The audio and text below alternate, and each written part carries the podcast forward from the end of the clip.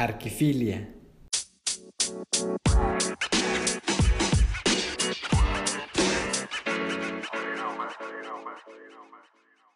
Hola, soy Jorge López de Obeso, arquitecto.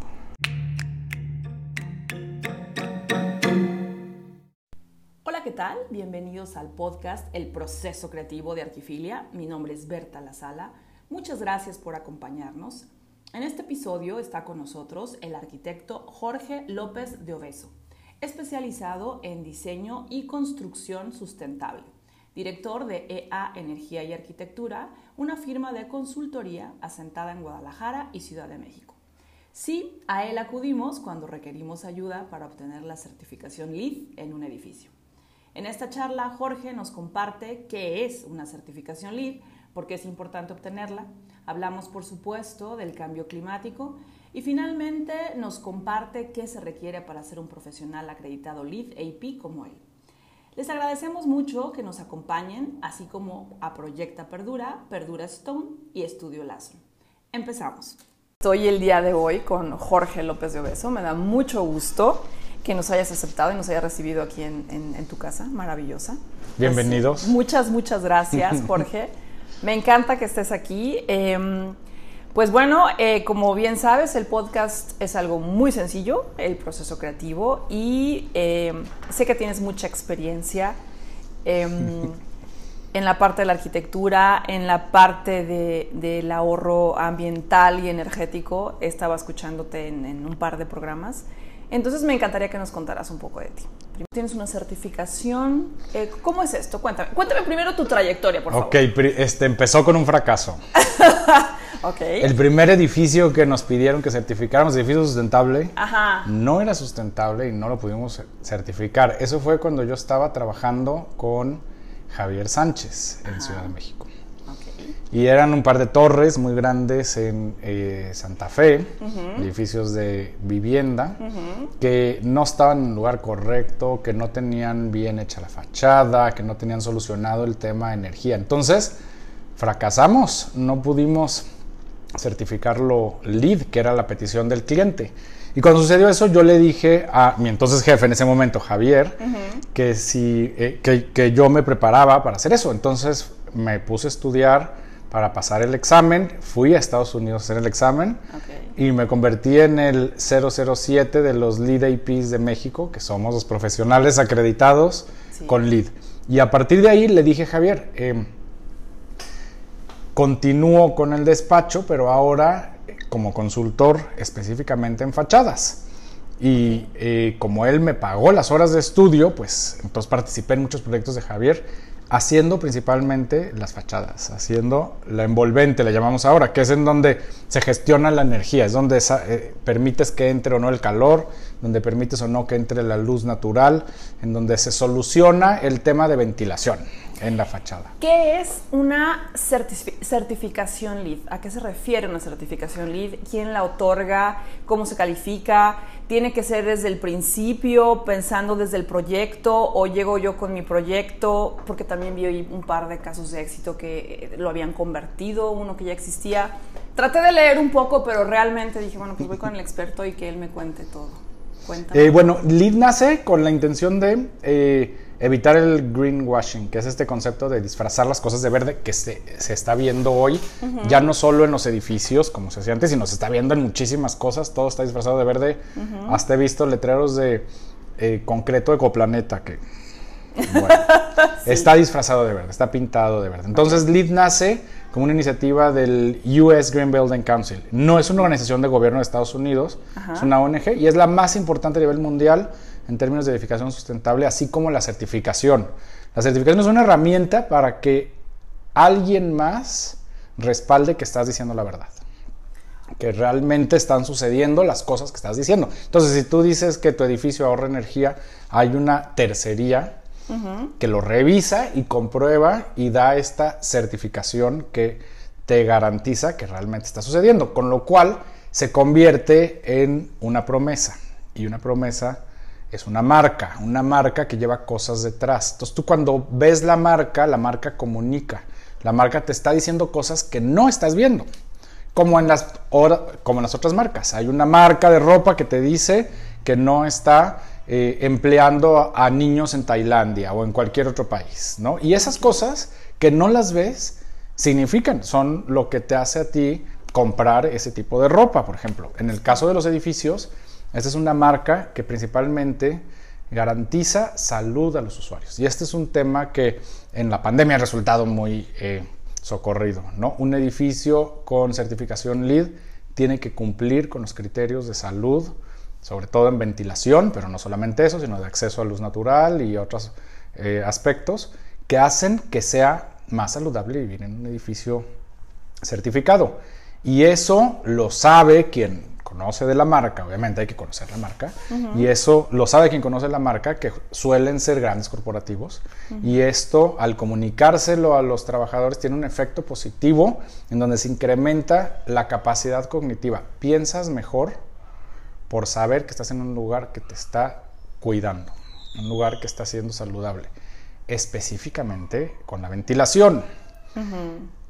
Enfermedades de vías respiratorias, como el COVID, se transmiten por pequeñas partículas de agua que van flotando en el aire. Si estás en un lugar en donde esas partículas no tienen para dónde irse o están siendo recirculadas por el sistema de, ventilación, pues la probabilidad de contagio aumenta. En cambio, si estás en un lugar en donde el aire está todo el tiempo siendo renovado, está siendo cambiado el aire por aire exterior, por aire limpio, entonces las posibilidades de que una de esas gotitas que están flotando en el aire te toque son mucho menor. Y en la certificación LEED tienes que cumplir con el criterio de ventilación que te asegura y está verificado por una tercería que es verdad que está funcionando. Entonces, antes que nada, es una certificación para la gente. Para la gente que habita el edificio. Y ahora viene el tema para la gente que está fuera del edificio. ¿Por qué? Ahorrar energía es un tema social. Ahorrar energía es un tema de equidad social, porque la producción de electricidad, y sobre todo en nuestro país, lleva una enorme carga de emisiones de gases de efecto invernadero que causan el cambio climático que ha derivado en lo que estamos viviendo hoy, que es una crisis climática que afecta principalmente a los que menos tienen. En Monterrey se acaba el agua, pero quien sufren que se acabe el agua son los que menos tienen. Yo estaba tratando de sacar algunas notas y, veía que hablaban como de varios rubros. Em, hablaban por ahí, bueno, decía, bueno, yo que es una certificación y también decía, eh, es, es, un sitio sostenible con el paisaje, con el transporte, con la población, con la densificación. Y dije, ah, caray, pues eso es todo, donde estás sentado y todo lo que genera alrededor, como tú dices, para los externos y para los internos también, ¿no? Para los usuarios propios del edificio. Eh, también leía que era eh, obviamente... ¿Sabían ustedes que somos la primera generación en vivir las consecuencias del cambio climático, pero también la que tiene en sus manos la posibilidad de revertirlo? ¿Qué conlleva obtener una certificación LEED en los edificios? ¿Qué beneficios se obtienen? ¿Cuál es el proceso integrado de diseño? ¿Cómo estamos en el contexto mundial en este tema? ¿Escuchamos? Lo que ayer te escuchaba con las, en la charla de ciudades... Em, ciudades futuras. ciudades futuras con Enrique de la Madrid. Estaba escuchando también la inteligencia del uso del agua potable. Pero también hablabas de consumo energético y de materiales y recursos reciclados. Obviamente la calidad del aire, lo que me estás diciendo hoy. Es un montón de cosas. Eh, se supone que todo arquitecto las debe de ver o, lo tomamos en cuenta a la hora de proyectar, pero seguramente, eh, como tú dijiste y te viste este, con la pared hace muchos años, bueno, buscas la certificación y seguramente no la encuentras. ¿Qué tan difícil o qué tan alto está el, nivel para obtener y lograr todos esos puntajes o valores que pide una certificación? En realidad un buen edificio la logra. Un buen edificio que está hecho entendiendo el entorno y respondiendo ante él y siendo responsable en la manera en la que se diseñaron los espacios, consigue una certificación. Me das un poco de miedo. Es como el auditor, porque la verdad es que tú sabes cuánta gente se ha sentado frente a mí con ese micrófono y me dice, obviamente eh, me dicen, claro que veo la parte sustentable, por supuesto que me fijo en el entorno, o sea, todas esas partes que, que todo arquitecto debe tomar en cuenta, ¿no? Pero ya llegas tú y dices, no, sabes que esto no califica, esto no se certifica. Entonces, sí, es, es, es muy alto tal vez el, el, el, nivel para llegar a eso. Eh, estamos en una industria del conocimiento, en donde ya este, nos quedó claro que decidir entre bueno y malo no es difícil, fácil. Solamente alguien que es o malvado o inepto elige malo. El problema es distinguir entre lo bueno y lo malo. Y eso es lo que otorga este tipo de metodologías, porque además de la certificación, que es el final del proceso, LEED y otras certificaciones incluyen un proceso de diseño integrado, en donde pones en la mesa de diseño no solamente a los arquitectos, sino al director de la escuela que estás diseñando y también a la profesora y al eh, jardinero y al que está encargado de mantenimiento y los, y los involucras en el diseño y escuchas qué es lo que tienen que decir. Eso ahorra muchísimos problemas. Eh, incluye una simulación energética que va desde un box model, que se le llama una cajita que haces en un conceptual, todavía no sabes adentro dónde están las cosas ni nada, simplemente tienes tamaños de fachadas, orientaciones, lo básico en un en un volumétrico.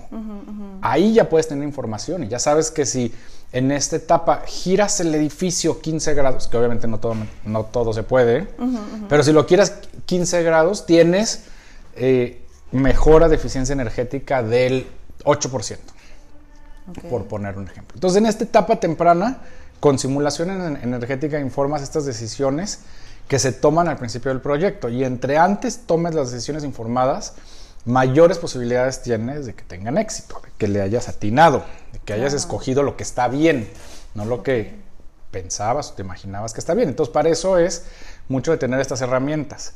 Antes, la ventilación cruzada era una cuestión de fe. Yo creo fuertemente en la ventilación cruzada. Sí, claro. Y hoy es una cosa de Computer Fluid Dynamics. Hoy es una manera que lo puedes probar con un software.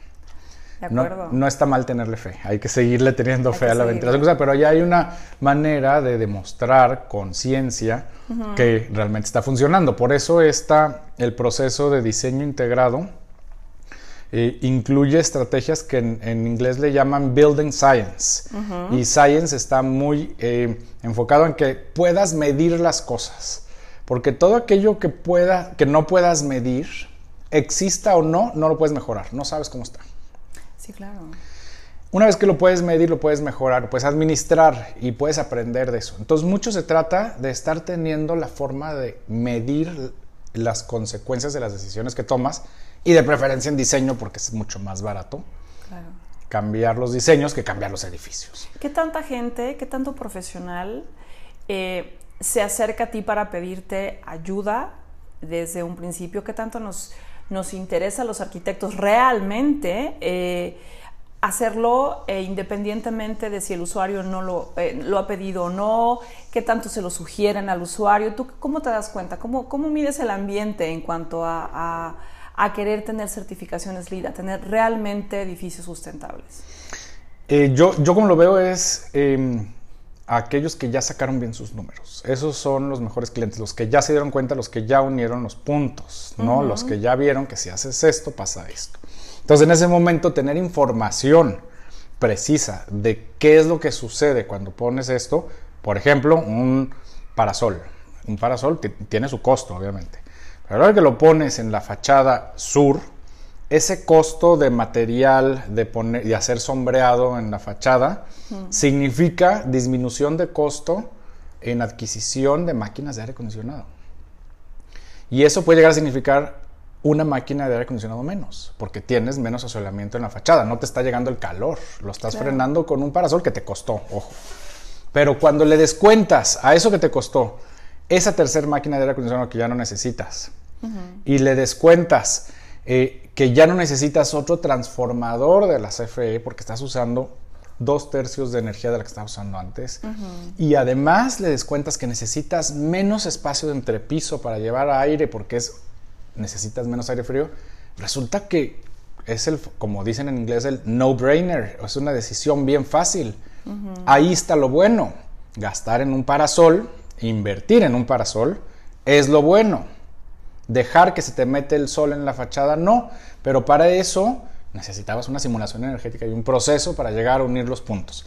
Entonces, aquellos clientes que ya pasaron por ese proceso, que ya entienden que tienes que hacer las cosas hasta eh, su máxima consecuencia, en ese momento es cuando las decisiones se vuelven bien fáciles. Y hemos hecho cosas espectaculares con este tipo de clientes que ya sacaron esto, más de lo que nosotros nos imaginábamos.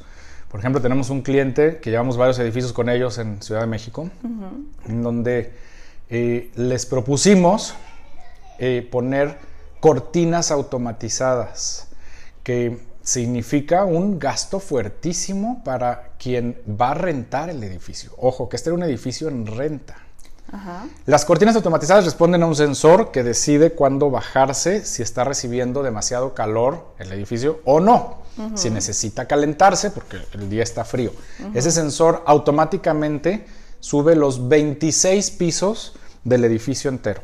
Sube las cortinas sin que el usuario ya no, ya no se diga que pueda controlarlas, sin que el usuario se dé cuenta. Son súper silenciosas y ya está eso. Ese subir las cortinas cuando no está haciendo calor y cuando es lo indicado hace que las lámparas se apaguen automáticamente con un sensor que también costó, pero sobre todo que tu requerimiento de aire acondicionado se minimiza y esto le funciona a nuestro cliente que dijo, ¿y qué pasa si rento el edificio con todo y el costo del aire acondicionado? Y yo veo el beneficio de hacer esta inversión. Lo rento con cortinas, con aire acondicionado Inclusive lo rentó con la electricidad de la iluminación. Lo único que no incluye ahí son las computadoras y otras cosas.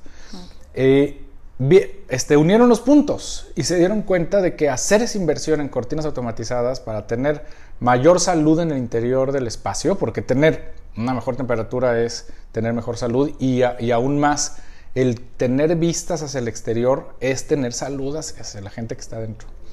Esto hace que se beneficie el desarrollador, gana más dinero porque está cobrando el benchmark de lo, que, de lo que cobran los demás edificios, el, estándar de lo que cobran los demás edificios con aire acondicionado e iluminación, pero como es mucho más eficiente, él ve el beneficio.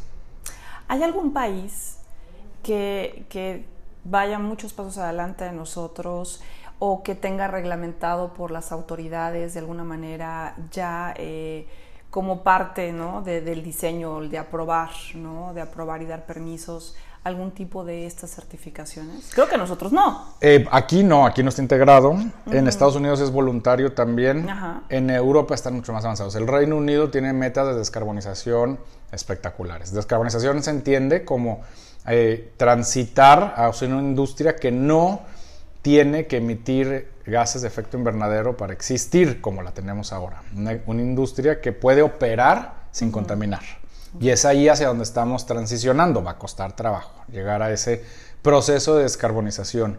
Pero el Reino Unido ha hecho un esfuerzo tan grande para descarbonizarse y para hacer sus edificios eficientes que hoy, en seis meses de, la guerra de Ucrania, no están amenazados porque les cierre la gas Rusia, el gas Rusia porque ellos han eficientado la calefacción, han eficientado sus procesos, han hecho un esfuerzo gigantesco para lograr esto y lo siguen haciendo, siguen siendo los líderes aquí. Se han atrasado en agua, por ejemplo, y este verano que vivieron su sequía más importante en 500 años se están arrepintiendo de no haber puesto atención al agua. Estaban muriéndose de calor. Muriéndose de calor y sus edificios no están preparados para este, tener eso. Entonces, eh, ellos en Reino Unido, en Europa, están viendo ahorita, se están viendo castigados por las consecuencias de todos estos años de haber emitido gases de efecto invernadero a la atmósfera.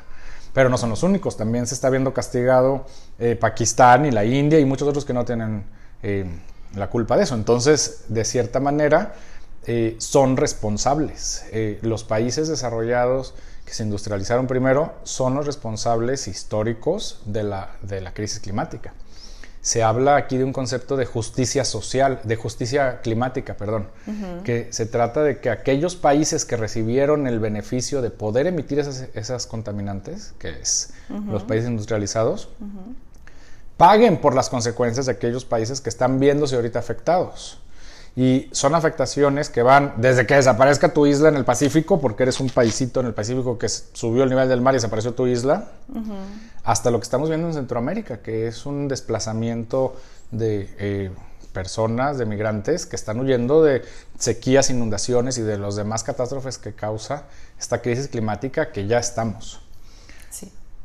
El, presidente em, Barack Obama detectó y por eso se puso tanto en ese eh, papel, que somos la primera generación en vivir las consecuencias de la crisis climática y la última con la oportunidad de revertirla.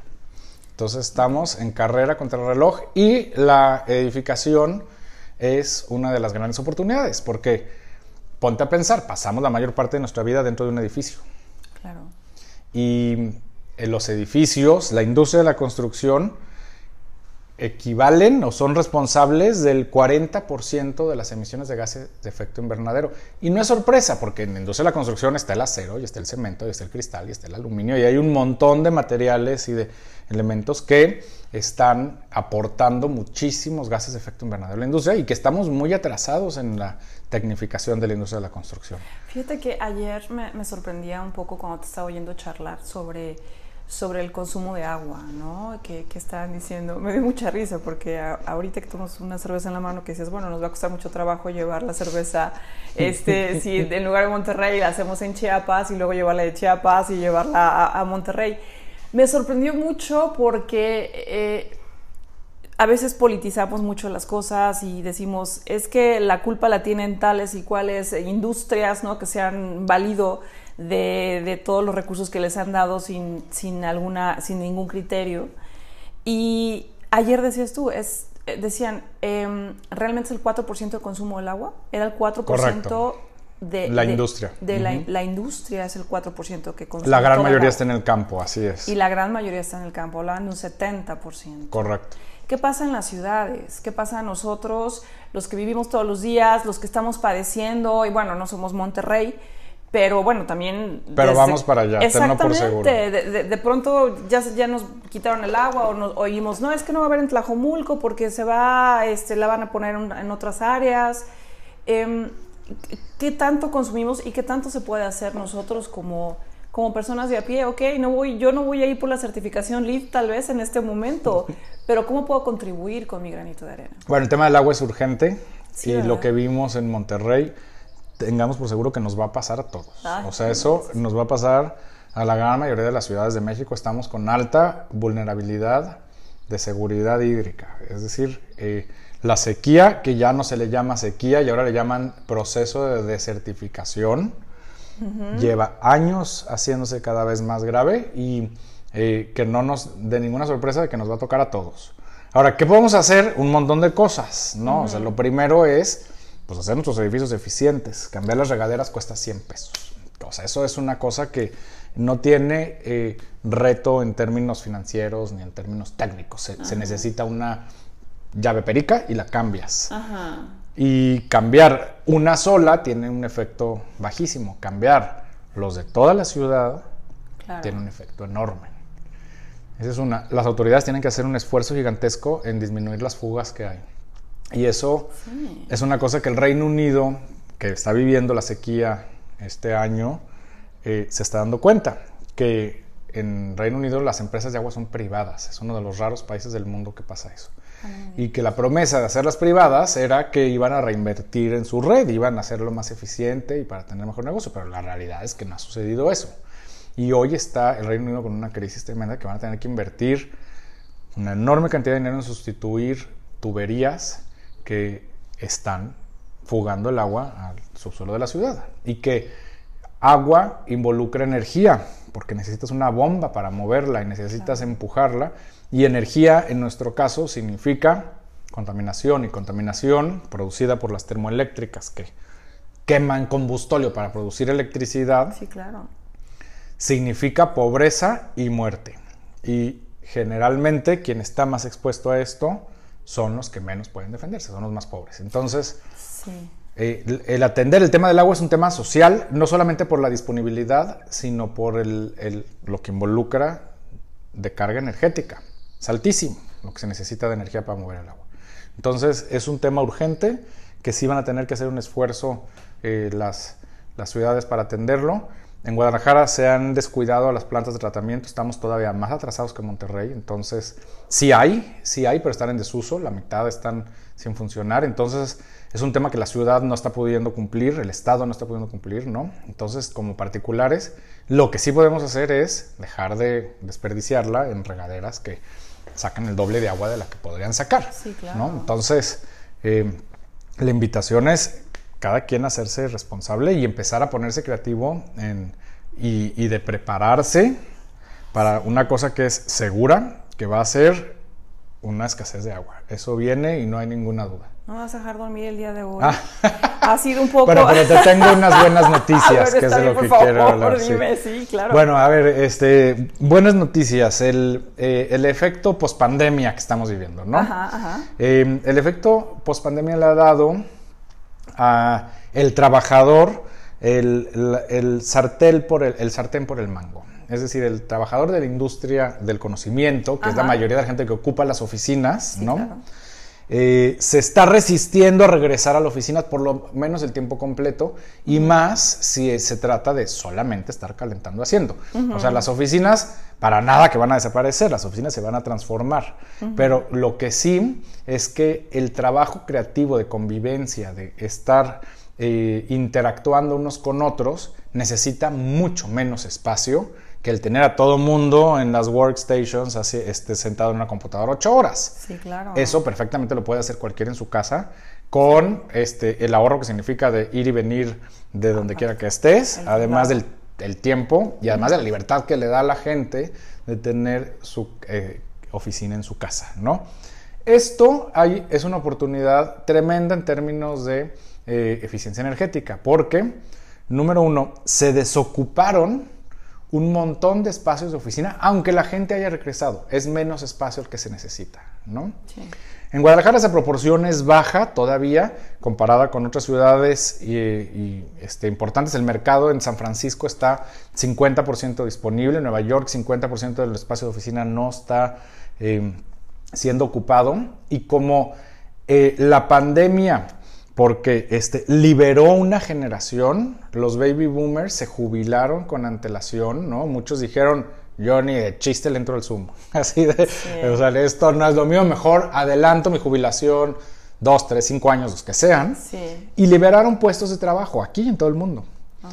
Esos puestos de trabajo hicieron que subiera todo el mundo y que dejaran un hueco pues, en la parte más baja, que es en donde están eh, la gente que trabaja en workstations y en estos espacios. Por lo tanto, está ahorita, hay una sobreoferta de puestos de trabajo, lo cual ha permitido que se, eh, este, que se necesite menos espacio de oficina. La gran oportunidad que está con esto es que edificios de oficina obsoletos, pero que seguían siendo utilizados con un altísimo consumo de energía y con bajísima calidad eh, ambiental interior, la gente se, enfermaba, edificios enfermos, se van a ver discriminados. Esos edificios de oficina van a ser los últimos en ocuparse. Cuando regresen las oficinas, se van a ocupar los buenos, Sí. los edificios más modernos, los edificios más nuevos que, que tienen mejor consumo de energía.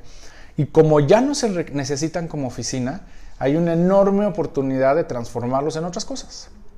Y estas otras cosas incluyen vivienda, edificios de oficina que ya existen y que tienen la fachada eh, este, inutilizada o, o, no, ¿cómo se dice? Es desactualizada, ¿no? O sea, cuando tienen la fachada que ya no les funciona porque deja pasar demasiado calor, porque deja pasar muy poca luz, porque no ventila, es una fachada que aunque el edificio continuara siendo oficina, tendrás que cambiar.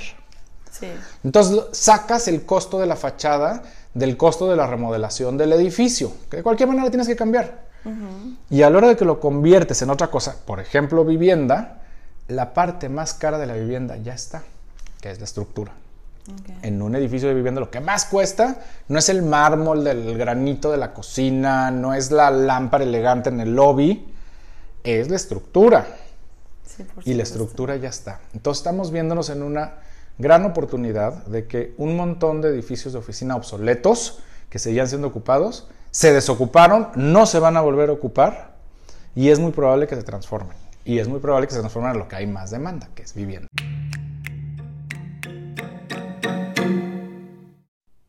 repoblar los centros de la ciudad, gentrificar, utilizar nuevamente la vivienda abandonada o crecer verticalmente. ¿Han escuchado alguno de estos argumentos? Aquí le pregunto a nuestro invitado, Jorge López de Obeso, acerca de la viabilidad de estas propuestas. Oye, hace, hace un par de días, ya no me acuerdo, se me hace que la semana pasada fue cuando nos vimos, en, una charla interesante, ¿no? Y entre esas personas que están ahí platicando, pues también estaba el presidente, ¿no? El presidente municipal de Guadalajara. Entonces, yo te decía hace rato, eh, fuera de los micrófonos, que me parecía... Me, me, dejó mucho, me dejó pensando mucho, ¿no? Y a lo mejor discutiendo en casa sobre la probabilidad de nuevamente de esta, de esta vivienda que decía él, eh, por ejemplo, en el centro. Em, viviendas que se utilizaban, que eran unifamiliares antes, convertirlas en, en, más vivienda, bueno, vivienda para más familias, por ejemplo, ¿no? cohabitar o coexistir, como decías ahorita. Entonces, ¿tú, qué piensas de eso? Finalmente, te voy a decir algo, siempre, siempre que oyen, eh, escucho a un político o también a un arquitecto, ok, crezcamos verticalmente, ¿no? Em, para los que habitamos, por ejemplo, en un lugar eh, muy denso, llega un momento que los servicios son insuficientes hasta las 7 de la noche o hasta las 9 de la noche, porque después de las 9 de la noche ya ni luz tenemos. Entonces, ¿tú cómo crees que esto eh, vaya a cambiar nuestra vida? ¿Sí lo va a cambiar? ¿Sí es la opción? ¿Tienen razón? ¿Qué crees tú? Eh, o sea, ¿qué, ¿qué, está pasando? ¿Cuál es tu opinión respecto a esto? Eh, yo creo que aquí está de nuevo la oportunidad de que ya tenemos mucho construido. Eh, cuando transformas una casa antigua en oficina, sale muy mal. Las ventanas no ventilan lo suficiente, no hay suficiente iluminación natural, eh, los baños no son suficientes. Es decir, no es una transformación que sea buena idea. Sí, no, no son suficientes los baños.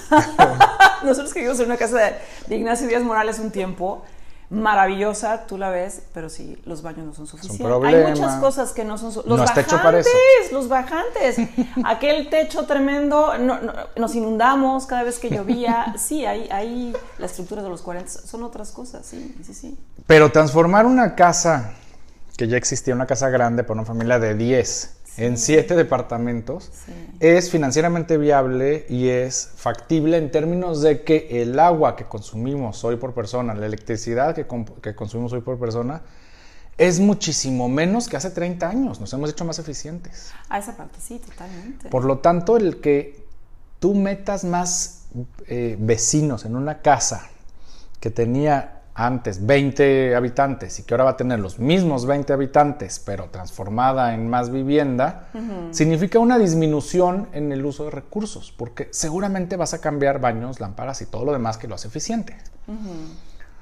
Y si a eso le sumamos que espacios que antes eran oficina, en una casa recuperada, se salen de ahí y se van a un espacio adecuado de oficina, se liberan también esas casas que mal, o sea, fueron adaptadas malamente a un eh, edificio de oficinas y que ahora se pueden regresar a ser casas, a ser vivienda, que es lo que más necesitamos en las zonas centrales de la ciudad, que coincide que es en donde están los edificios de oficinas.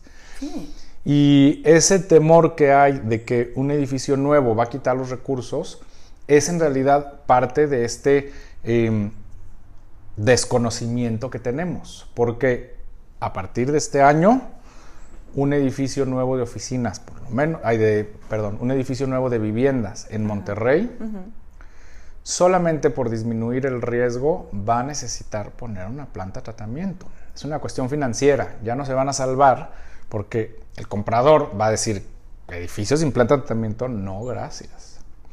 Con lo cual, tienes la oportunidad de que este edificio se convierta en infraestructura para la ciudad. Es un edificio que no solamente puede consumir menos agua de los habitantes que estaban ahí antes, sino que además con una planta de tratamiento puede limpiar el agua de su propio consumo y, ¿por qué no?, de los vecinos. Y pueden hacerse edificios que le den servicio a los demás, les den servicio a los vecinos que no tuvieron la oportunidad en su momento de poner una planta de tratamiento. Y todo esto en una cuestión de negocios, no es una cuestión de este, filantropía ni de buena fe, simplemente para disminuir el riesgo de un negocio inmobiliario. Y eso se puede hacer ya y que tiene la ventaja de que te pone, si esto se enteran los vecinos, se ponen a favor tuyo. Sí. Eh, Gensler, que es la firma de arquitectura más grande e importante del mundo, tiene una investigación muy interesante de la factibilidad de transformar edificios noventeros y ochenteros de oficinas a vivienda. Y si bien no todos son factibles, una gran mayoría sí. Y tienen tres características que son muy interesantes. Uno, que suelen tener entrepisos altos. Entonces te da libertad de meter instalaciones y todo lo que tú quieras.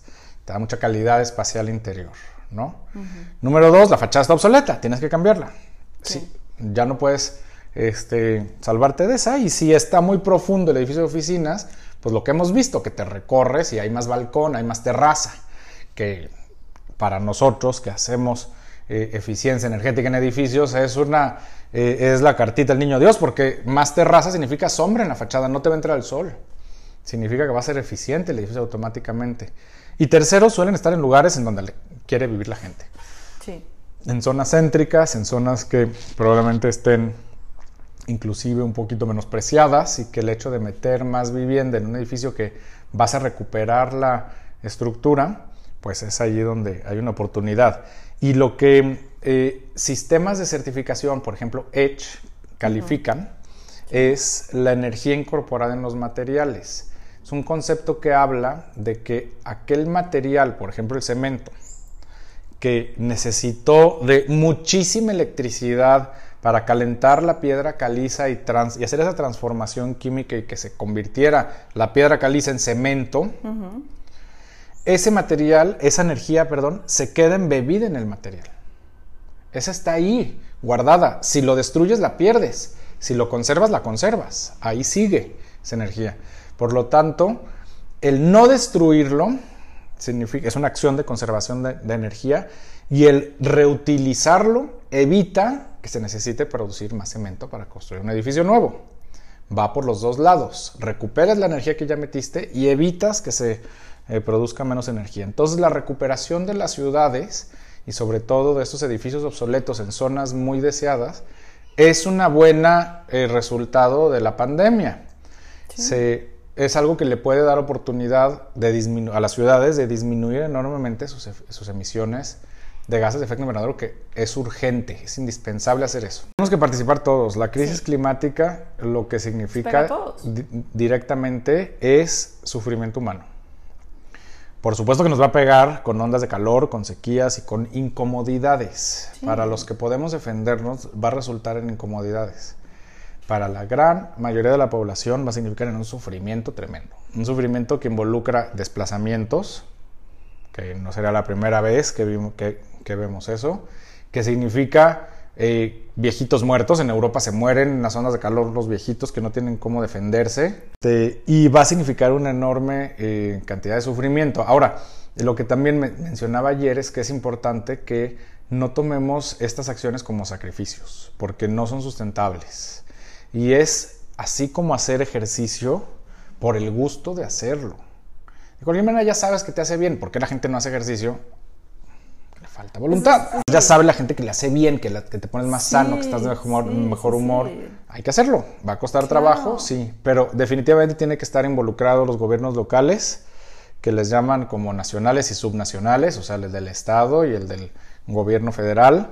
En Estados Unidos, eh, el Partido Demócrata que está en este momento en el poder tiene como una de sus principales banderas revertir las crisis de la causa climática con todo y de que hay medio país que...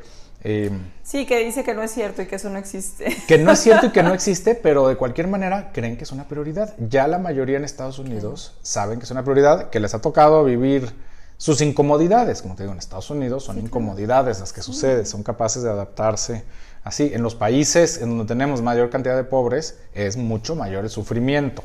Es mucho más a provocar y no se va a detener. Viene para adelante y vienen sumándose y vienen siendo más. Entonces, tienen que eh, tomarse acciones de parte de todos los niveles. De las empresas, las empresas petroleras tienen que hacer su parte, las este, Pemex tiene que hacer su parte. Pero a mí lo que me eh, causa más em, este, emoción, digamos, o esperanza es que los que estamos involucrados en la industria de la construcción, lo podemos hacer haciendo productos mejores. Es un gana-gana. Estamos en edificios que cuesta menos hacerlos porque necesitan menos máquinas de aire acondicionado, la gente está más cómoda, emiten menos emisiones, se consume menos agua, tienen capacidad de limpiar el agua y convertirse en infraestructura, pueden inclusive exportar agua limpia, pueden exportar energía, pueden convertirse en la solución a la ciudad. Y esto, para un desarrollador, el que se convierte importantísimo, porque si tu edificio a nivel sociedad es mejor que esté a que no esté, tienes mucho menos riesgo en tu negocio.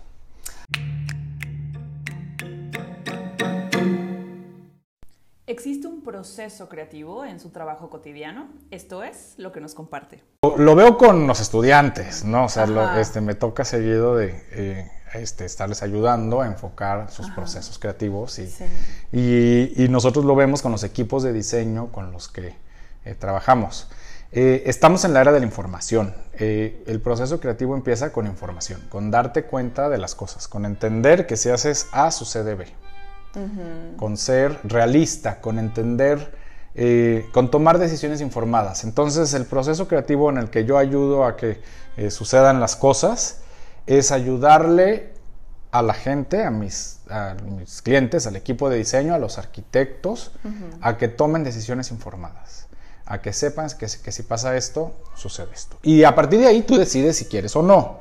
El problema es que la mayoría de las veces no sabemos que si hago esto pasa esto. No sabemos que si pongo, que si yo especifico este ventanal, significa esta repercusión en transformadores. Eso pues es difícil de saber. Se necesita una simulación energética y se necesita herramientas para poder tomar esas decisiones. Pero para mí, y me puse a pensar en, el podcast del proceso creativo, para mí lo importante es que las decisiones que se tomen estén fundamentadas, que estén detrás y que seas responsable de que sabes qué es lo que hay detrás. De hecho, eh, así empezó mi carrera en, el término, en términos de sustentabilidad, con el fracaso que platiqué con Javier Sánchez, y a partir de ahí funcionó que todas las decisiones que tomábamos respecto a la fachada estaban informadas, sabíamos qué estaba pasando, habían pasado por una simulación energética. Entonces ahí a veces, ahí a veces es, había ocasiones en que em, en vez de decidir poner esto o lo otro, que tenía mejor desempeño energético, pero no funcionaba para el proyecto, pues decidíamos no ponerlo y sacrificas un poco del desempeño. Pero tienes el resultado arquitectónico correcto sabiendo que tomaste la decisión de forma informada, que supiste que estabas decidiendo. Y eso es algo que nos falta. Y eso es algo que las generaciones que vienen lo tienen cada vez más fácil por el acceso a la información en todo momento estás diciendo algo en clase y lo están googleando y cuidadito que digas un término mal porque te corrige. Entonces hay mucha más información circulando ahora, ¿no? Y eso, em, pues es una cosa que ha, cambiado y que va a seguir transformándose, pues, que va a seguir incrementándose. Entonces creo yo que debe estar acompañado de estas herramientas que, eh, como bien dijiste, todos los arquitectos debemos de saberlas. Seguramente lo sabemos, no por sentido común, porque para eso existen las leyes, porque no existe el sentido común. Nos tenemos que poner de acuerdo de alguna manera, pero sí con tomar decisiones informadas y con responsabilidad, porque ya una vez que sabes lo que está pasando, es muy raro que alguien escoja malo. Cuando sabes, escoges bueno, y es así de, y es así de fácil. Y para nosotros que nos consideramos una empresa con propósito porque nacimos como esto, ¿no? Con obviamente con fines de lucro necesitamos crear prosperidad para nosotros y para los que están alrededor de nosotros. Eh, sabemos que las acciones que tomamos tienen una repercusión en términos ambientales que son sociales, no están, eh, no son diferentes. Disminuir emisiones de gas efecto invernadero es disminuir sufrimiento de la gente. Es así de fácil. Y, ese propósito nos ayuda a ir diciendo a, a nuestros clientes qué consecuencias tienen de sus decisiones, ¿no?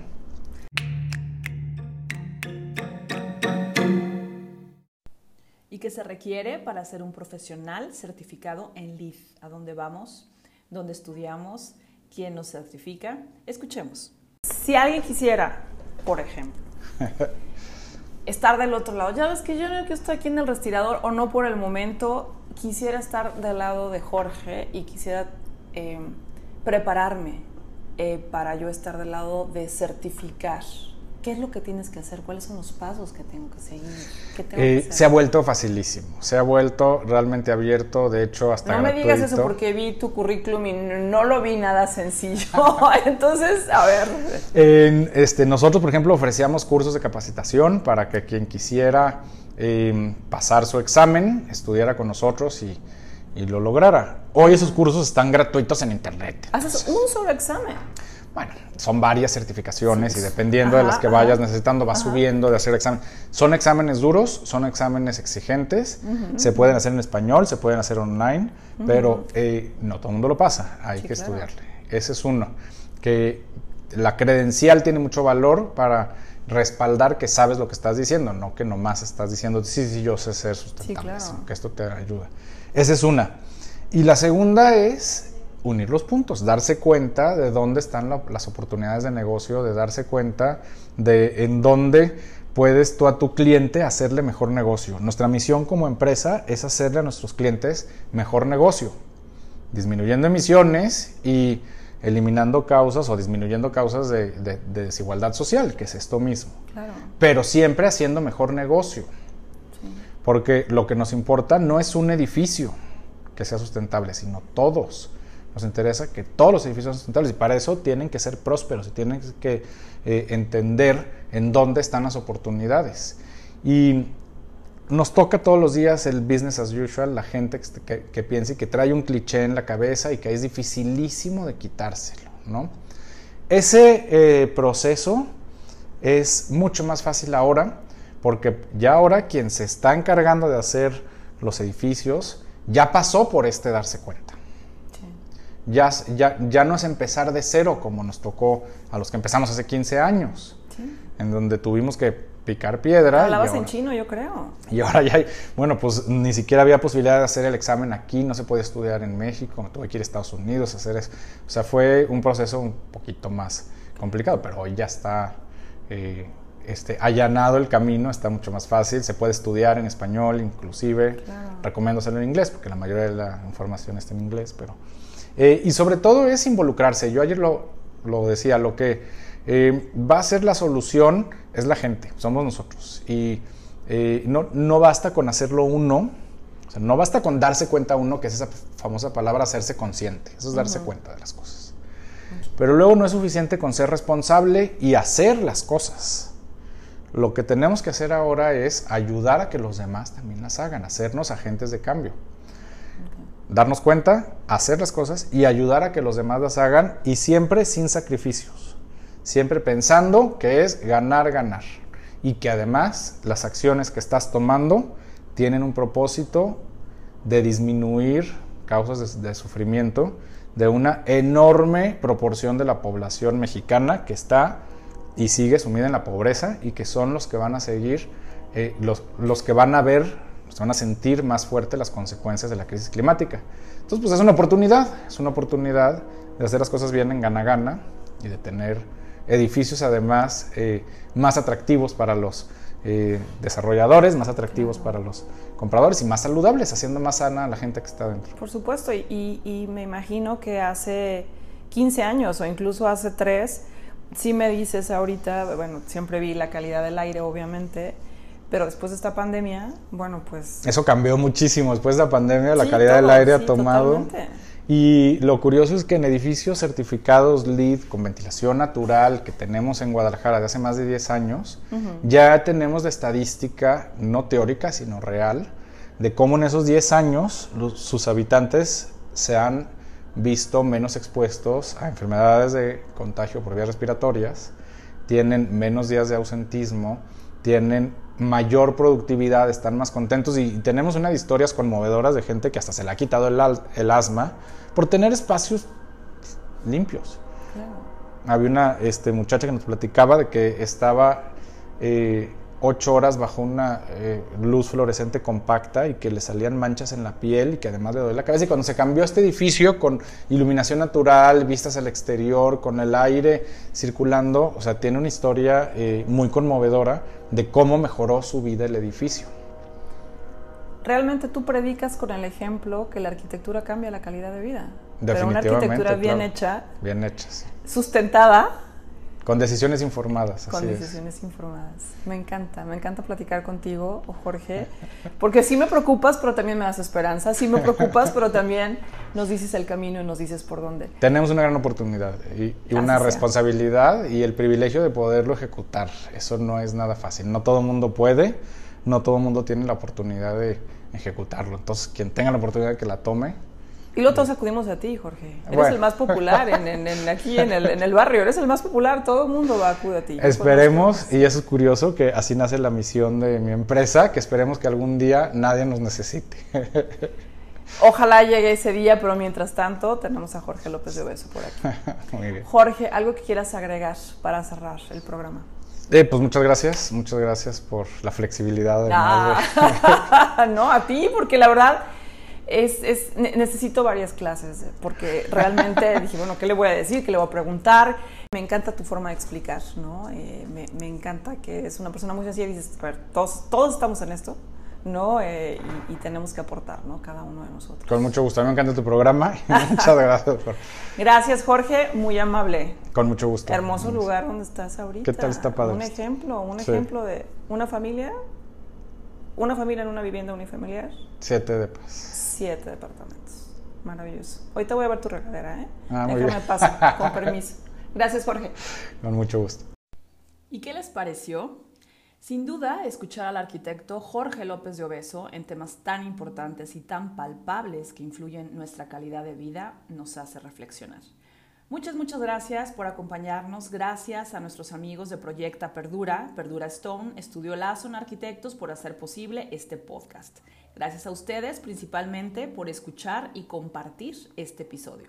Mi nombre es Berta La Sala y como siempre les deseo salud y bienestar para ustedes y sus familias. Hasta la próxima.